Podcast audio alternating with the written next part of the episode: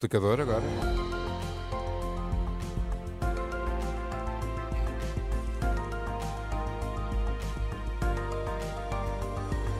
Vamos falar de polémicas. Estamos no fim da primeira semana de campanha eleitoral e no explicador desta tarde falamos então de algumas das polémicas que marcaram os últimos dias. Para isso, recorremos a um trabalho que a Renascença tem vindo a publicar no site e também nas redes sociais.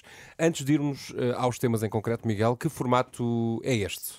É um trabalho que permite avaliar, uh, no fundo, a veracidade de algumas declarações mais polémicas, como disseste, que têm vindo a ser feitas pelos uh, candidatos e que, por isso mesmo, suscitam mais comentários ou mais contra-argumentos é o nosso fact-check que é feito pelas jornalistas Marta Michão e Ana Kotovitz, que pode ser visto no site, em rr.pt, mas também nas redes sociais, nomeadamente o Instagram, o Facebook, a rede social X e o TikTok. Uhum.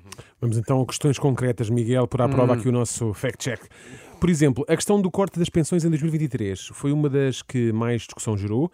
Chegámos a alguma conclusão sobre quem tem razão?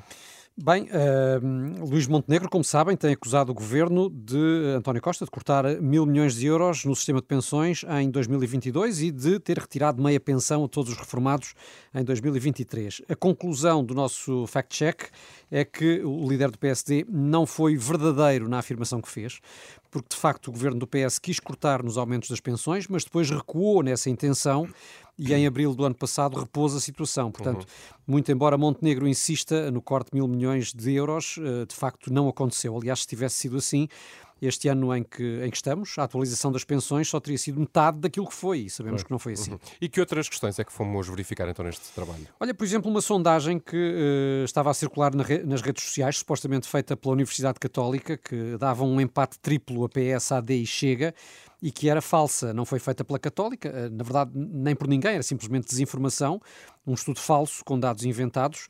E uh, a propósito de sondagens, vale a pena lembrar que a Renascença tem a sondagem das sondagens, sim, que sim. agrega os resultados de todos os estudos de opinião oficiais, uh, não estes uh, apócrifos sim, que por aí circulam mas uh, agrega os resultados de todas as sondagens que vão sendo divulgadas e que está sempre atualizada no sítio do costume, que é rr.pt e também no site sondagens.rr.sapo.pt. Então, e outra questão, deixa-me cá ver. Olha, por exemplo, no arranque da campanha, hum, Pedro Nuno Santos afirmou que sem o Chega a esquerda tinha maioria em comparação com a AD e a Iniciativa Liberal. Isso é mesmo sim. verdade? Uh, a avaliar pela sondagem das sondagens da Renascença, lá está, uh, sim, é verdade, porque apesar de uma subida que a AD registrou nos últimos tempos, a esquerda continua com maioria das intenções de voto em comparação com a soma das intenções de voto na Aliança Democrática e na IEL, uh, excluindo, uh, logicamente, claro. o Chega. Uhum. Portanto, de acordo com o fact-check da Renascença, uhum. corresponde. Está aprovado, eu diria, este formato, muito útil nesta altura em que somos bombardeados com todo o tipo de, de informação. Eu já fui ver e em pouco mais de um minuto fiquei completamente esclarecido. Ainda e bem. até já votei também no Totovoto, que também temos no ah, site ah, da Renascença. Isso é outra coisa. Muito bom. É? E que hoje pergunta se as sondagens influenciam as nossas escolhas nas eleições. É o vosso caso? As sondagens? Sim. Uh, não, eu, no meu caso acho que não. Eu ainda não. não. estou completamente não. decidido, mas, mas sim, estou atento às sondagens, mas não influenciam propriamente muito a minha opinião, de uma forma pelo menos direta. Mas há estudos que indicam que parte do eleitorado é, não, é suscetível a ser, a ser influenciado. Sim, sim. Enfim, tudo isto está no site da Renascença, rr.pt, inclusivamente este explicador também está por lá, pode ouvir de novo, partilhar com quem quiser, passe por lá, rr.pt. E agora,